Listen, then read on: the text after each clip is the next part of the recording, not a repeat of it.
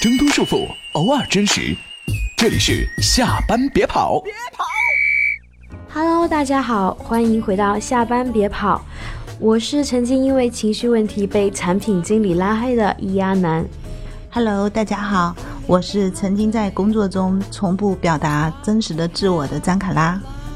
嗯，大家好，我是表面上看上去风平浪静，其实情绪特别容易受到外界影响的舒大意。听完我们这期的自我介绍，相信大家已经 get 到了。我们这一期的主题呢，就是关于我们的情绪。今天这个话题呢，来自于我们的听友群。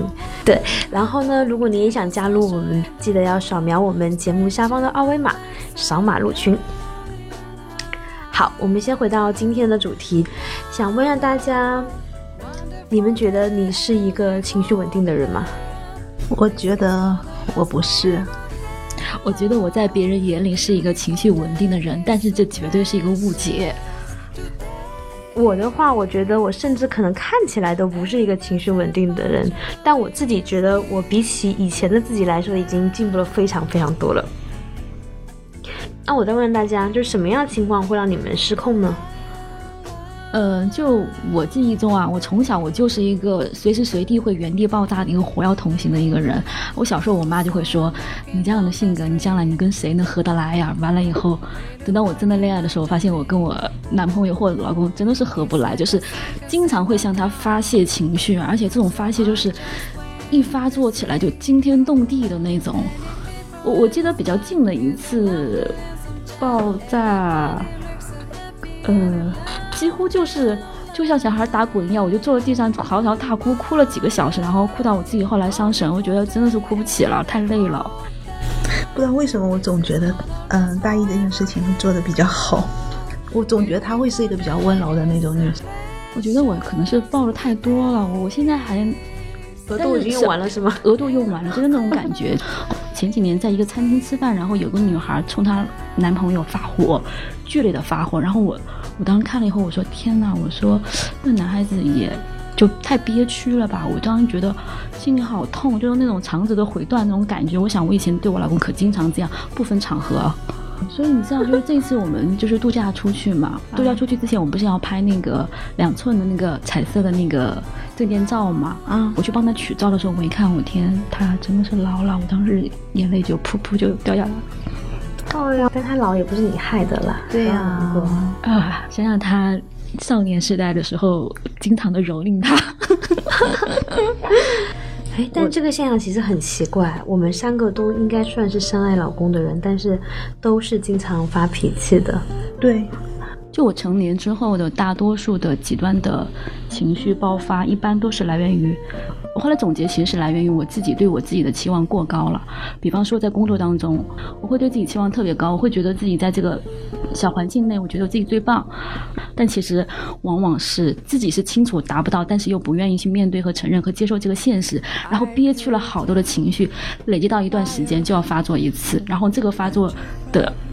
对象基本上就是身边最近的那个人，所以往往其实伤害最深的也是自己身边最近的那个人。其实他他这种我特别能理解，因为你知道吗？我刚生小孩的时候我会抑郁，很大一部分是因为我觉得我很无能。嗯，就是，但是只是说我找的理由是说你们都在关心那个孩子，你们都不管我。嗯，就是而且我之前的经验告诉我，只要我做足够的准备，嗯，就没有我不能去面对的新的一些事情。嗯，但是生孩子真的不行。就大家说这，我突然想到一句话，大家可能都听过，叫什么来着？就是很多愤怒来自于对你自己的无能的。对对。然后我当时这句话本身也很惹恼我，但事实上后来我回头去想，我发现有时候是这样的。当我每次生气的时候，我就拿这句话出来告诫自己，我觉得会好像慢慢的会有好一些。其实我觉得我经常把。最美好的一面给了工作中的同事，但是我把我自己最不堪的一面给了他。我前两天还在跟大姨说，我说我这两年在工作上面已经不怎么爆炸了。一个是我有那句话，我时时拿来警醒自己，说你是不是因为自己的能力不足？还有一个是我发现工作上你老跟别人撕逼，就我没有那么厉害。就是说我跟你吵完架之后，我们可以让你对事不对人。经常跟别人吵完架以后，之后工作你还要对接，还要开展，你可能很普通的事情，然后你们两个因为有很多刺痕在心里面，你随随便便就可以吵起来。我经常会回头往回看，我发现，哎，这个事情还还不如当初不吵。所以我工作上慢慢的一年一年的，极少会真的在在失控了，顶多是自己沮丧、开心。但是我不怎么会跟别人发脾气，但是我跟我老公就是三不五时就会嘣，说白就欺负人家，欺负人家不会给你闹翻脸，不会离开你，然后你就把自己的情绪倒给了别人，然后我自己一直觉得很不好，很不好。我在工作中应该是近三四年，已经是从来不发火了。有任何情绪，我都会自己去消化、去解决。这可能也是我没有那么热爱工作的一个原因。我觉我觉得我的修炼场基本上都是在我的家庭或者是说两个人的关系当中比较多一点。我在职场上，我觉得近近几年没怎么进化。对，我们要一个部分一个部分来说，就是大家在职场上不发脾气有没有什么秘诀？然后跟老公不发脾气，好，最近有没有什么心得？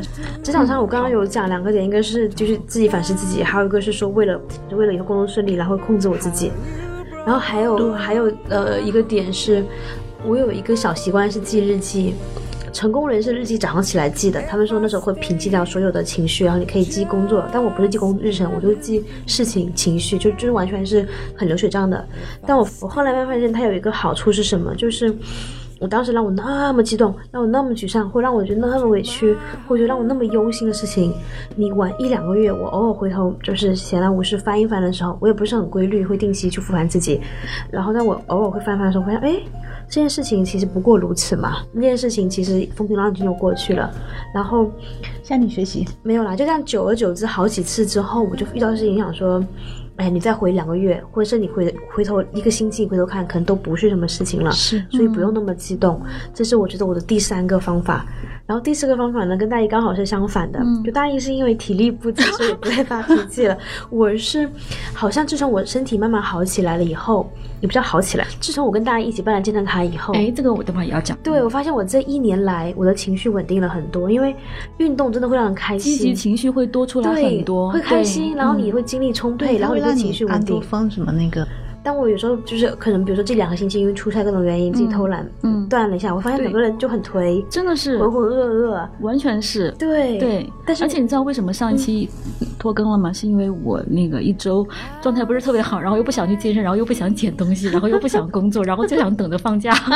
哎，我也有这种感觉。然后我发现我自控力是和我的运动次数成正相关的，真的是停止我的锻炼，嗯，我整个人的那个能量值可能会下降百分之。三十左右吧，对，差不多三十左右。而且也去锻炼。对，而且我是跟我的体重也有很大关系，就是我我的体重跟我的正能量的比是一个反比，就是体重轻一点，我的能量值会更高。哦，就感觉更舒服。体重这个词，体重这个话题，我们先下周要聊，预告一下，下周再聊。对，我们会好好聊下这个话题。好，那我们回来，我把我的小 tips 已经全部的倒出来了。就是，那大家在职场上的小 tips 是什么？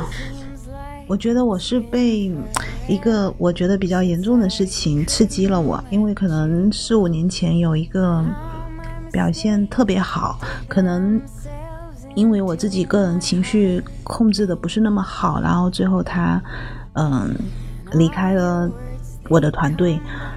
发生这件事情之后，我就就有点像你曾经失恋过，你觉得自己。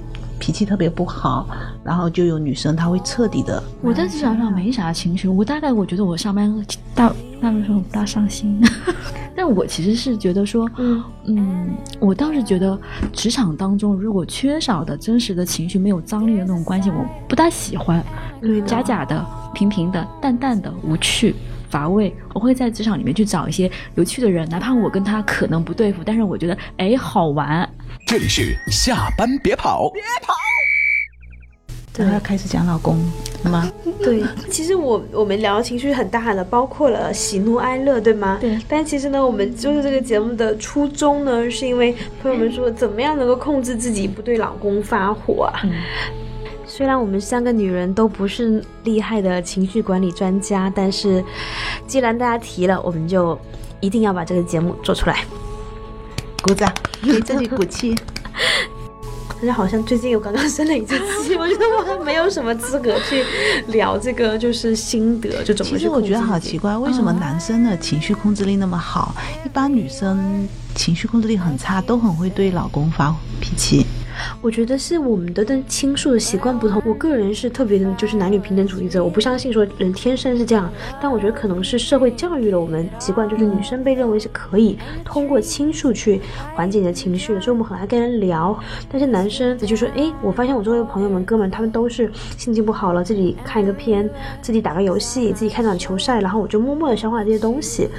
我以前还劝过他说：“哎，我说情绪就是要发泄出来，来呀、你跟我聊天啊，然后你不要憋着，你会憋坏的，来呀、然后我后来发现，对，然后但我发现他不会憋坏，我们真的不会憋坏，他就是喜欢和习惯你让我静静，他会事情过后了之后跟我讲，所以大家对。对于怎么不跟老公发火，现在有心得吗？没解现在。无解我有一个最近的例子，就是。我就有一次，嗯、我跟我老公在周末周六在家里面待着，然后呢，我们家门铃响了，然后是是是是快递，然后我就我就按了一下门铃，然后我说，呃，我就问说谁呀、他说是快递，我说哦，我说你送什么呀？然后我老公就在里面吼了一下，你管他送什么，你开个门不就好了？然后我顿时就气了，我就，但是我第一反应真的是生气，我觉得你怎么可以吼我呢？然后后来我我跳起来之后，我还是说你还是不能吼我，我知道我傻，但是你不能说出来，我。哎，如果是这个角度，好像我我算是一个很能撒娇的人。嗯对，我觉得我到六十就很觉得也是能撒。嗯，看得出来。就 是我，我有句口头禅，就是跟我老公，有的时候我都觉得自己很没道理，然后我就跟他说：“我说家里不是讲道理的地方，你要跟我说爱。哎呀，我的妈呀！其实情绪管理的第一步就是觉察你的情绪，就觉察之后，你就会知道说，哎，这情绪为什么会来的？你比如说，我想让别人更尊重我，我想让别人怎么样，那我能不能够，就是用其他方式去达到我要的目的？因为我觉觉得不开察很重要心是一种自然反应，是一种防御，但是其实对他是我老公，我没有必要防御他。对”对，嗯，这才是重点。对。嗯但是我觉得有的时候情绪是要分大小的，嗯比如说他还不是非常大的时候，我可以这样，就是用撒娇啊，用什么东西对。但是如果说我真的很烦，其实这个时候你可能只是需要他的一个安慰，这时候他冲过来给你一个解决方案，很理性的帮你分析问题，嗯哼，然后你真的就会爆炸。所以我觉得这期节目，嗯那个我老公一定要听一下，就是让他知道，其实他只是需要去理解你这种情绪就好了。对对，不哎呀要解决都一样啊，我也是哎，而且你知道吗？我老公更戳，他不仅不给方案哦，他只单纯指责我哦，他就是说你你为什么老是说别人不对，是不是你自己的问题？全天下我就老人都一样，真的。他觉得这是最有效的帮助，让你认清自己，帮你理清关系，然后帮你制定路径去解决问题。然后我没有没有，我们家那个只有指责，没有解决问题和路径。我跟你说，超气的我。想起来，我们家那个曾经有有有一次是我们俩就是也是嗯，也是我因为工作不开心，然后他给我解释你的工作怎么怎么做错了，然后他跟我提了一堆方案，然后我觉得不对，你讲的都不对，然后他觉得你才不对，然后摔门走了因为。他不了解你的摔门，啊他摔门走了。后来我说，他也很激动什么情况下他摔门走了？跟我 我工作。我我经常跟他说，你跟我提的都是馊主意。首先，你的环境，你想象的我的环境，你都你都不懂你真的不懂，跟你那个你知道我后来有多惨吗？我后来真的要佐证，就是说我跟你说这件事情，这个人真的是有点问题。我跟你说，张卡拉也是这么认为的，或者你知道吗？这个部门离职率有多高？就是我得拿很多很多的例子来佐证我说的，我真的没有在瞎扯。我当然我肯定有问题，但我不光是我的问题。你你相信我一下，可能真的受到委屈，或这件事真的是别人不对的，你能不能听一听？就到这种程度，好憋屈哦。啊，我特别能理解，因为我老公真的也是吐血，你知道吧？而且他完全不清，我就说你凭什么你都不理解状况下，你就在这里以你对我的对而且中的有时候我这样说，你以为我是傻的吗？老娘混到了今天，也不是一个没有带脑子来上班的人呐、你是不拜托是最近刚刚跟他生气，对啊，就绪说没有没有还没有没有，就是因为记忆太深刻。因为你知道吗？我的我的解决方案是什么？我的解决方案是我近几年已经不太跟他说工作了，嗯就是或者说我报对，但是因为他跟思维方式跟我们不一样，对，会气到翘你真的还是去找个女生。我这么多年过去了，我依然情绪还很浓烈。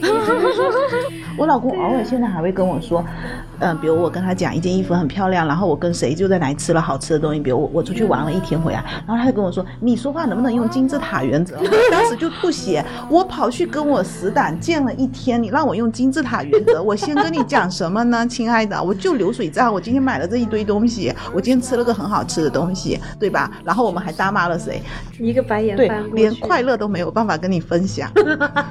所以我们的解决方案就是工作中的事情不要去跟老公分享，对吗？呃，对我我我是这样，我是第一个是我知道他是有点喜欢管闲事的人，所以呢，我的事情尽量不告诉他。第二点是平常营造特别好的氛围，就家里面尽量轻松，尽量舒服，尽量放松。其实有的时候我反思一下，就是说，虽然说我这些年我基本上已经不在家里聊任何工作了，嗯，对对对，他只是基于你零碎的信息，然后基于他对你的了解。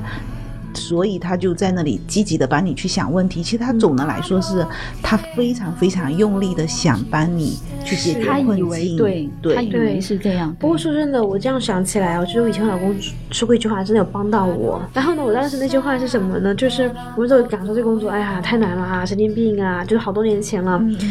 大家现在朋友们不要误会，我现在工作不是的，就 是就是这句肯定不会剪掉。是我这期我自己剪好吗？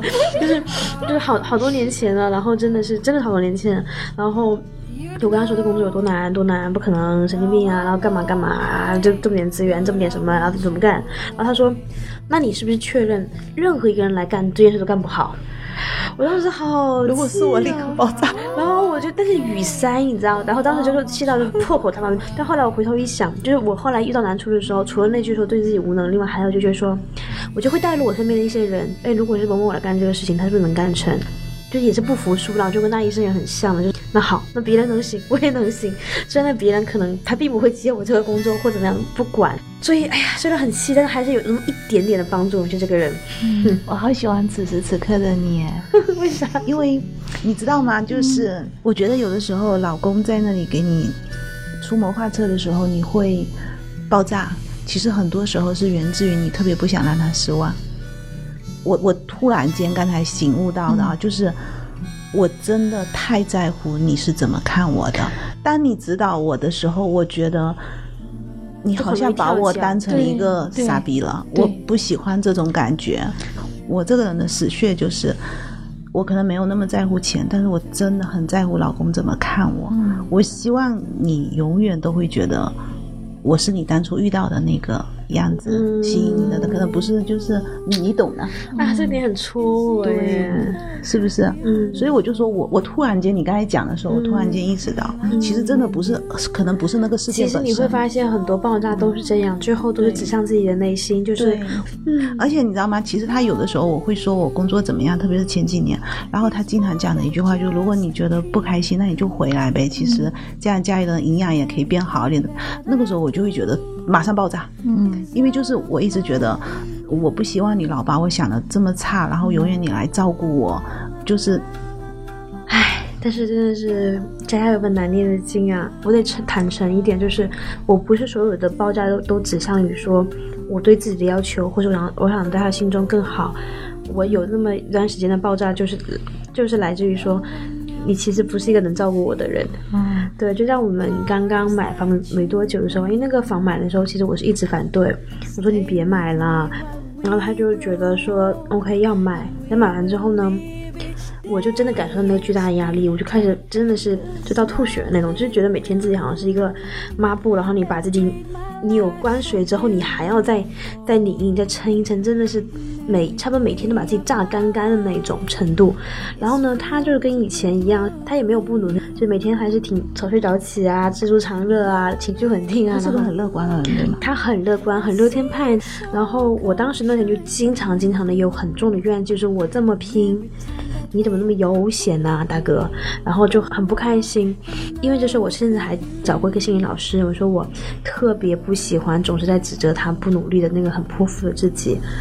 然后老师就跟我说了一句话，说你有没有想过，你的这些努力，可能不是为了他，甚至不是为了家庭，是为了你自己。对，我真的在往深里去想，我发现是是对的，没有错。就是可能买房是一个契机，让我更加可以量化了，比如说我的目标或什么。但其实更深层的东西，我不是说要那么爱钱，或者我有那么缺钱，我更多的是，我如果不每天更努力一点，朝着不那么频繁去进一步。倒不是因为他会怎么看我，我是自己没办法放过我自己的。嗯，我会无数次的深夜拷问说，为什么你要放任自己过现在的生活？你真的对自己满意吗？所以真的不能怪他。所以我后来就就是真的是我自己有这个需求，他可能没有那么强烈，那是我自己的事情。对。我好喜欢这种反思的这种感觉。我就偷偷反思，你知道吗？我可能没有跟他，我我其实没有跟他说过。然后我最后再提供一个小小的 tips，嗯，是别人教给我的。我也是在我就很不喜欢自己的时期之后，我去请教。然后她说，她让她老公有一个休战词，就有这么一个魔法词语一样东西，就是不管你们多生气、多爆炸，但你们说出这个词语，比如打比方说雨伞。什么都好，你说这个词语，那你就要立刻拥抱对方，你们就要停下你们的争吵。就是生活中还是需要点小小的仪式感，我觉得这东西其实一个很棒的策略，只是我们这种 苦逼异地恋是 没有办法去实践这个东西的。但可能大家或许可以试一下，就当你们说出那个词的时候，就真的休战，真的去拥抱对方，因为可能很多很多时候争吵并没有那么严重。对，就你吵完之后，你发现这件事其实你都会忘记。对，所以只要不是原则性的吵架或原则性的什么的话，大家是不是可以试一下这个小方法？好，我回去就去试一下。每当我说雨伞的时候，你要给我买个包，买包 直接对，我立马高兴。不要拥抱，快说美。对对对，哎，我觉得你的你的模仿词应该是说你好美。好的，那么我们这期节目就先在这里收尾了。嗯，这节目真的是掏心掏肺流眼泪呀！希望对大家能够有所帮助。最后再预告一下，我们下期的话题有可能是减肥。如果有什么新话题出现的话，大家不要打我们，反正你们也打不到，哈哈哈哈哈。然后记得加群，记得加群。对，记得扫码加群，二维码就在我们节目简介的下方。好，这里是下班别跑，我是亚楠，晚安。大家晚安，晚安。